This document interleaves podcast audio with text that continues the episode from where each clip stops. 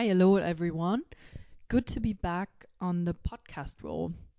I'm coming back to you today with the second episode um, to my conversation with Olof Sundström. I was actually away for a while and I was in Australia for work. Maybe I can talk about this in another episode. Um, but today I really want to focus on my conversation with Olof. And if you remember from last time, he said a sentence that I really remember that resonated with me. He said that he feels like a small component in something large. And in the second part of our conversation, he said another sentence that stuck with me. And he said that life is about compromise and that he failed at least once on any of the expeditions that he did. And sometimes it's about accepting defeat and realizing when you should not continue and turn back. And even those type of moments, they might not be forever, you know? He tried the expeditions again and he succeeded. Not on all of them. On some of them he might have not succeeded. But I think it's just a really good reminder that something can be extremely hard and that we're still learning from it and we're still becoming wiser from it. With having said that, um, I hope you can enjoy the second part of this episode and get as much encouragement from it as I did. Enjoy.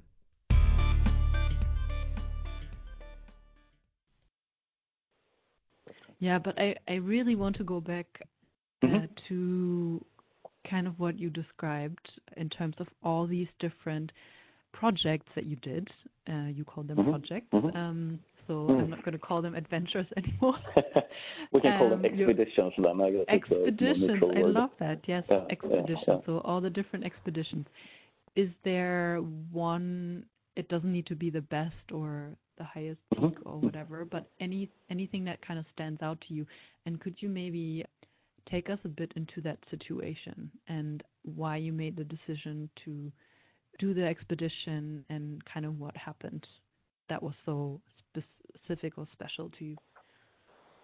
Oh, that's a good question. Um, I mean, it, it, it, tends to be the last thing you did in a way, right? Because you remember that uh, with, with, the with, with, the most powerful colors in a way. But I guess one thing, and, that's just because it, really stuck in my mind. It wasn't the most maybe challenging thing we have ever done, but there is one um, there is one mountain in Oceania.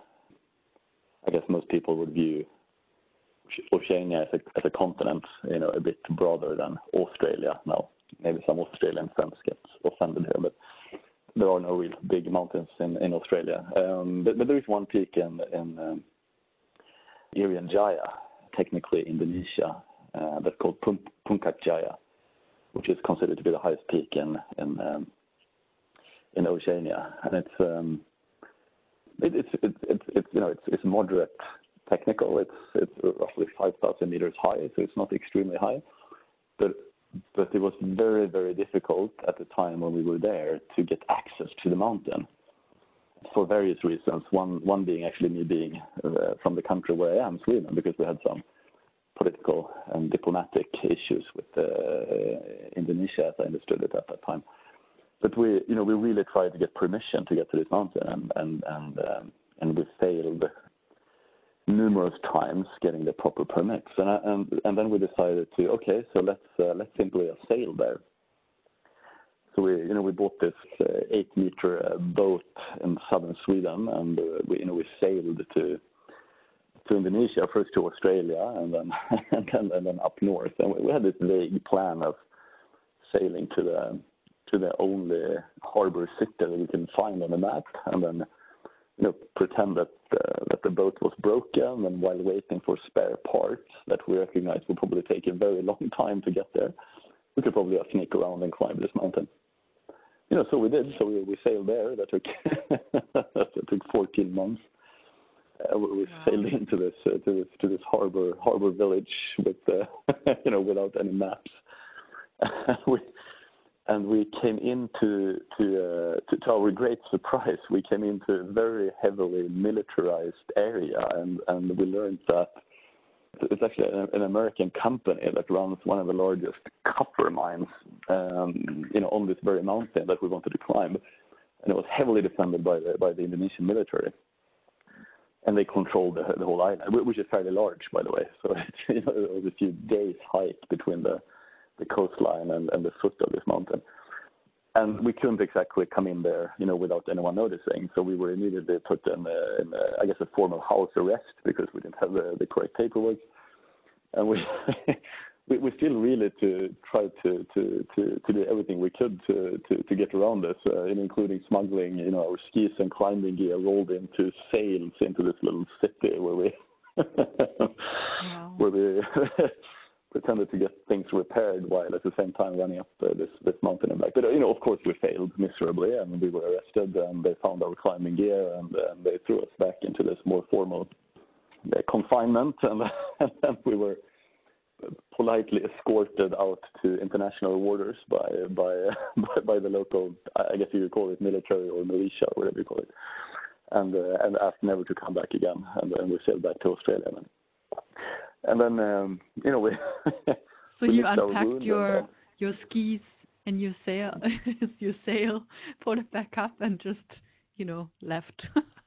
yeah, well, yeah, we we, we were we were escorted by the navy out to international waters. Mm-hmm. It was actually quite hostile, uh, and then uh, you know because this this this I guess this company didn't really want any white guys, you know, either disappearing or or getting into trouble, uh, you know, in other ways on, on on that island. So we were yeah we were physically removed. Um, so but, I guess then, it's like um, the only place in the world that doesn't welcome Swedish people.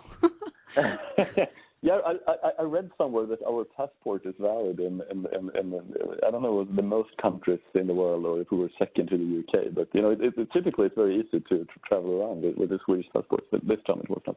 But uh, but you know, we, we didn't give up, and we we had learned, got to learn a lot of very nice people on, on this island while we were there. And then, um, you know, half a year later, we uh, we got a formal invitation to to fly in uh, by by some local guys that had uh, you know that we gotten to know, and I I suspect they were bribing their way through the system. I, I simply don't want to know, but but uh, to, you know to make a, very long story short, the, the the local military escorted us through the through this mine across a very large number of checkpoints and dropped us off at the foot of this mountain and, and told us they would pick us up, you know, three weeks later.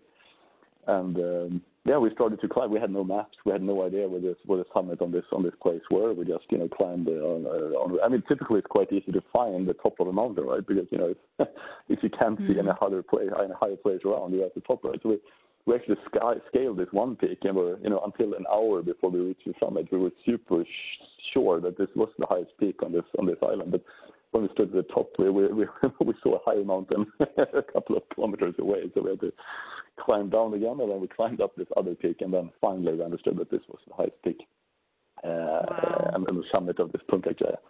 And we actually managed to ski down because there were back then it was you know this was a few years back there, there were still some hanging glaciers. We we could ski on a couple of centimeters of snow first, and then on this high, uh, hanging glacier on uh, basically on the equator down to the to the foot of the mountain. I understand now from satellite satellite pictures that, that the snow has melted uh, a couple of years back. So I guess we were the hmm. first and the last people ever ever skiing off. So yeah, sorry, very long story. But I think that that particular no, mountain no, that was fascinating. One of the most, uh, yeah. memorable experiences because of all the trouble around, uh, you know, getting there and, and, and getting out. So, yeah. so it seems like from what you described, you're sort of a person that gets what he wants. At least with a lot of persistence. Is there also my, time? My, my, my, my wife would just laugh if, if she heard that. Is there a time where you didn't get what you want? Yeah, but I mean, life is about compromise, of, right? So, uh, in terms of an expedition, but, uh, maybe. Well, I mean, I, I, I, I failed at least once on, on almost all expeditions I, I ever done. I, think also accepting defeat, uh, and I know that mm. everyone says this, but but you know, uh, realizing when when you shouldn't continue and turn back. Uh, you know, I think it's a it's a core survival skill. So uh, you know, most places I've been to, I, I I had to try at least twice, you know, to to mm, succeed. Yeah. Um, the, the, but but I guess then. Um, yeah, well, I mentioned briefly, we're trying to do the, the longest ski descent on the planet in, vertical meters. We actually tried that twice and we failed both of the times, so uh, we're coming back there. Um, it's it's a particular mountain in Yukon on the border between Alaska and, Canada. Oh, don't tell anyone because then maybe someone else will do it first. But we, we have. Oh, can you tell me exactly where it is? Because I actually uh, spent uh, one year in Alaska. So oh, I, really? I spent. No, yeah, I lived in you, Juneau, you, Alaska. Oh, I didn't know. Fantastic! Wow. Yeah, I, I mean, how are you Juneau supposed to know? I lived no, no, there. Yeah, it's it's absolutely gorgeous. Yeah. no, so so no, but I can tell. I mean, uh, you know, if anyone else does it uh, before me, then you know, good good on that person. Uh, so no, we, so we found a route from the um, uh, from the summit of Mount Logan, which is the highest peak in, in, in Canada and the second highest peak in, in North America, and by skiing um, a specific ridge to the uh, to the southeast, you can basically ski all the way from the from the summit down to the to the glacier, and then from the glacier, it's it's a very gentle slope, but it's still downhill uh, to the ocean. If we succeed with that one, it will be uh, almost 6,000 vertical meters in, one ski descent, and no one has has done that before. But uh, it it requires very good snow conditions because it's it's it's a little bit it's a little steep and uh, and it requires you know enough snow uh, at the end so you can make it all the way down to the to the to the sea. Mm. But um, we will get there. So so that's one thing I haven't succeeded with yet. And, yeah, we, we have this other plan of, of rowing to the to the North Pole. Um, we we currently that, that's me and another another friend. So we have, we have a boat at, at, at Svalbard. You know, sadly, you know, I, I, started out by saying I'm a bit of an envir- environmental sort of activist in a way, but but um, you know, the the the climate changes as as, as we know it is, is much more present in, in the Arctic than uh, than in you know on, the continent. So you know, on average, I think globally the planet has been you know roughly a, degree, almost a degree warmer, you know, in the last hundred years, uh, depending on how you measure. But in, some parts of the world, including the Arctic, it, it, it's more than you know four degrees.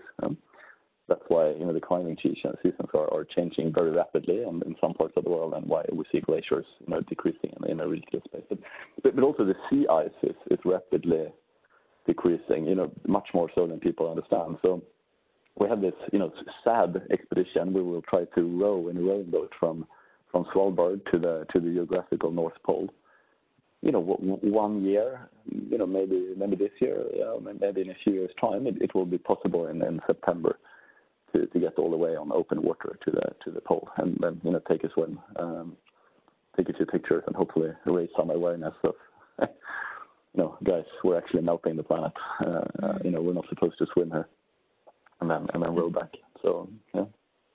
That's actually a um, perfect segue into the question I wanted to ask you on mm-hmm. sort of your vision and purpose for um, the trips that you're doing, and and you just mentioned already that you were trying to raise awareness.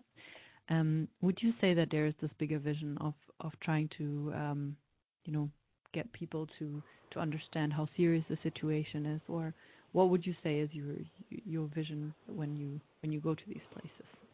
Yeah, I mean, uh, you know, especially if you speak to Americans, I mean, you always have to need a you need a purpose and a you know and a, you know a greater you know something larger than yourself. I mean, my, my honest answer is, you know, I, I do lots of things simply because I enjoy it and because it's it's it you know maybe it makes me a better or at least a more happy person, but but I you know I do it for the sheer joy you know of of of, of pushing myself. And, and then I guess you can say, I mean, of course, you know, if if, if you can inspire someone down the line, you know, by by holding a lecture or you know writing something or you know just talking to to your friends and and, and uh, you know people around you. I mean, of course, that's that's that's uh, that, that's very fascinating. I mean, I, uh, I I meet so many people that, in my opinion, limit themselves because of insecurity or you know what people are going to say or because they, you know they plan too much and never get out through the door. You know, if I can get a few people to actually just screw it, let's do it kind of mentality, then then you know of course that then uh, then then I succeeded in a way. But but, I think on a on a on a more serious note, I, if there is one serious problem we're having right now uh, in the world with you know a lot of obvious problems, but but to me, it's it's definitely the climate change, uh, and I think. I, I mean, I know a lot of people are talking about this, but it's it's you know we we cannot say we didn't know we, you know, we, we simply cannot say we didn't know, uh, regardless how skeptic and you know square-minded and you know you, you try to be. It's it's it's you know with very high certainty so that we're seriously messing up things, and it, it, it's, sort of fascinating to me how you know we as humans just in, some magical way you know completely ignores the, you know this very simple situation by doing absolutely nothing absolutely nothing. And you know, we, I mean, everyone just talks and talks and talks. There is nothing happening. And to a problem, uh, you know, I, shouldn't go on on a rant in this topic, but you know, to a problem that we know how we can solve. Uh, my comparison is normally, you know, if there was an asteroid, you know, heading towards Earth, you know, hitting us in 15 years' time, you know, every man and his dog and woman and her cat, you know, on the planet would be spending the majority of their time trying to figure out a solution. You know, governments would act, companies would act, private person would get, you know, we would do whatever it takes, you know, to shoot this thing down or alter the course of the planet, you know, whatever we come up with, right? So we'll probably do five things at the same time just to get this threat away from us. But with the climate change, I mean, we actually behave like this frog is slowly being boiled. We just, you know, shrug our shoulders and say, nah, you know, it's going to sort itself out. It might not be that bad after all you know, someone else needs to take care of this, and I'm, you know, I'm sure we're going to sort it, blah, blah, blah. And, and, and, and we actually have the solution. You know, it's not rocket science. You know, we need to stop burn oil and coal. You know, that's it. Yes, we need to stop having livestock, you know, because they, uh, you know, emit uh, methane and a few other things, right? But you know, in, you know, in general, you know, stop using oil and coal. It's that easy.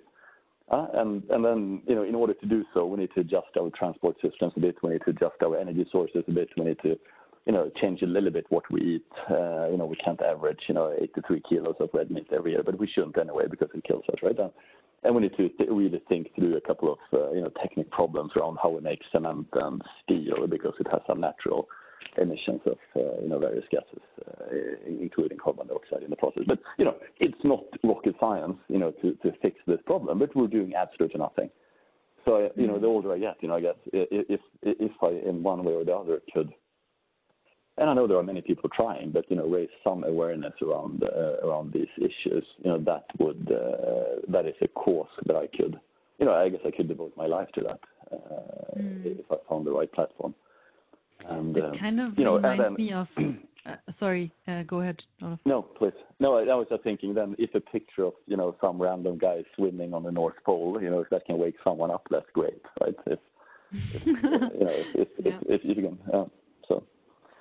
I, actually have a picture of myself laying in in, in my underwear on uh, on Antarctica on this you know frozen frozen shoreline because Antarctica you know the ice there is hopefully uh, still you know 3,000 meters thick, but it actually looks like a sea.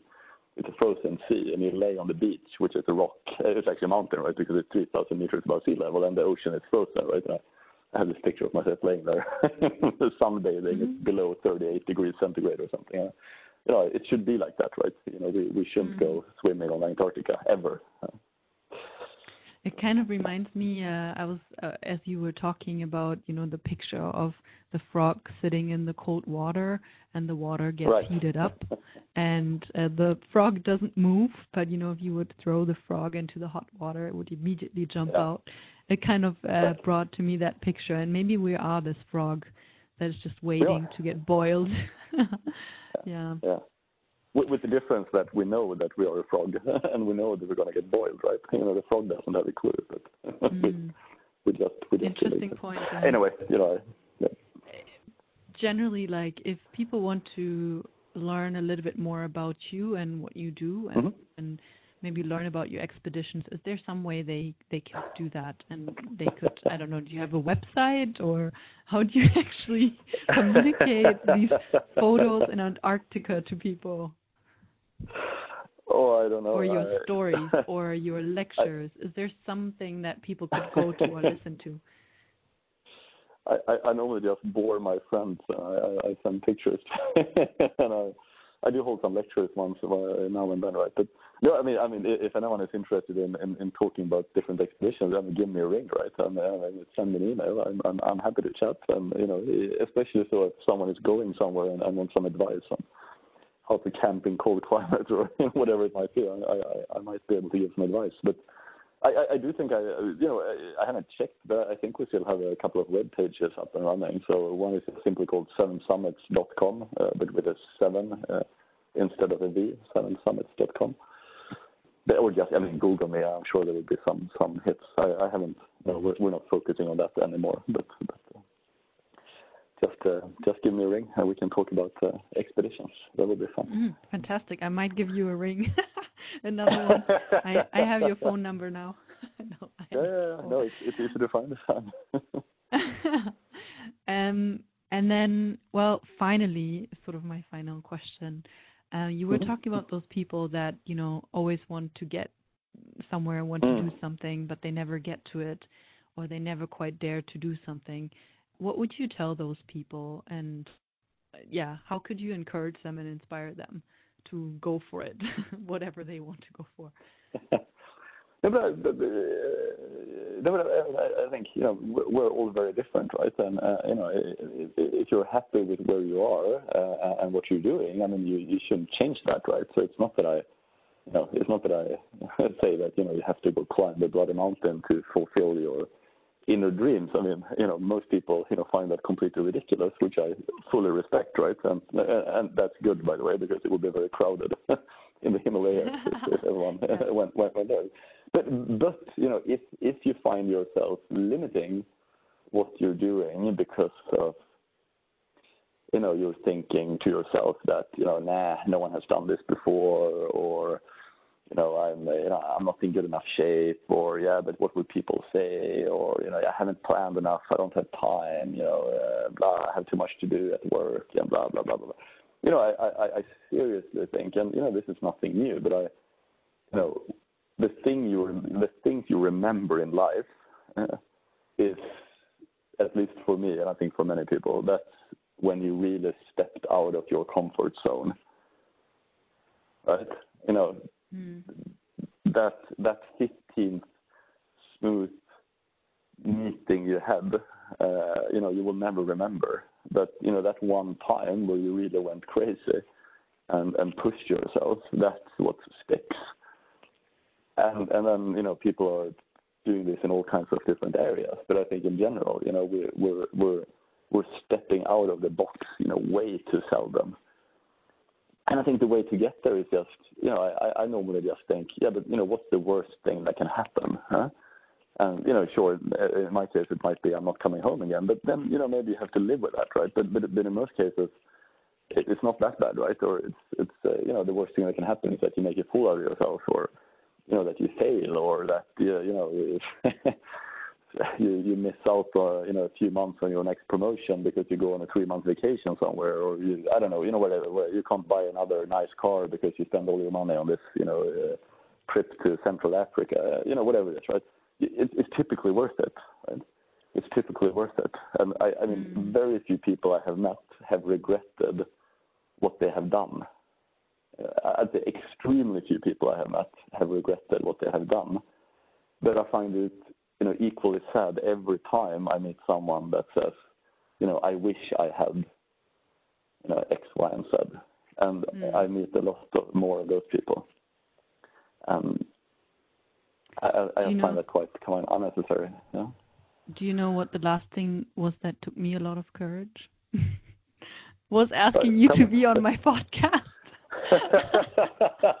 but I'm so happy I did, Olof. I, I feel super inspired.